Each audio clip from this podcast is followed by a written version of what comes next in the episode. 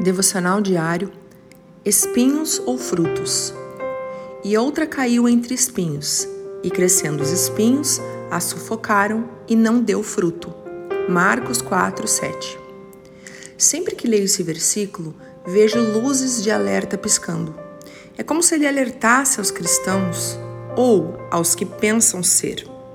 Jesus está ensinando sobre o semeador que semeia a palavra, como se ela fosse uma semente o semeador lançou sementes que caíram em diferentes lugares. Aqui, a semente caiu em uma terra muito boa e cresceu. Porém, outras plantas já ocupavam aquele espaço. Essas outras plantas tinham espinhos que não permitiam que as boas produzissem frutos. E quais eram esses espinhos que sufocaram a palavra de Deus? Os cuidados deste mundo, os enganos das riquezas e as ambições. Quando recebemos Jesus, precisamos negarmos a nós mesmos e tomarmos nossa cruz. Deus te abençoe.